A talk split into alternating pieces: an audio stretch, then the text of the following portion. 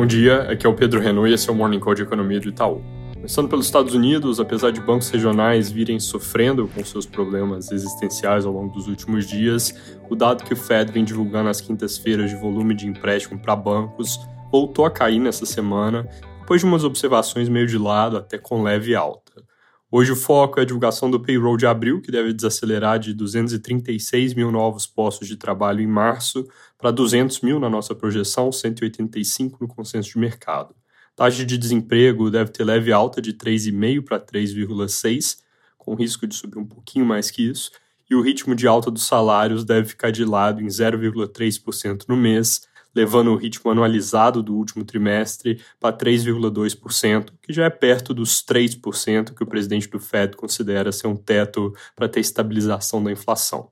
Na China, saiu o PMI caixinha agora de serviços, com leve recuo em abril de 57,8 para 56,4 pontos, nível ainda elevado e acima do patamar neutro de 50 pela quarta vez seguida reforçando o ponto que eu fiz ontem, que a economia por lá vai em duas velocidades nesse momento, com força no consumo e fraqueza na indústria, algo que inclusive tem puxado commodities metálicas para baixo.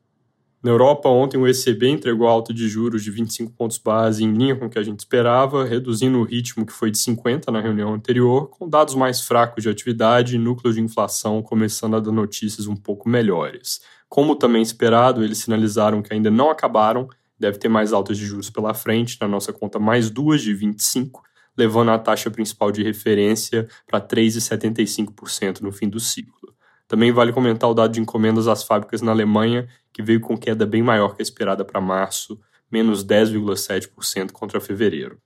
Aqui no Brasil tem relativamente pouca coisa hoje, com destaque no noticiário ainda para o tema da articulação política, que se mostrou incapaz nessa semana de barrar movimentos contra o interesse do governo no PL das fake news e depois na apreciação dos decretos do presidente que introduzem mudanças na regulação do setor de saneamento, mas que tiveram trechos importantes para o governo derrubados na Câmara.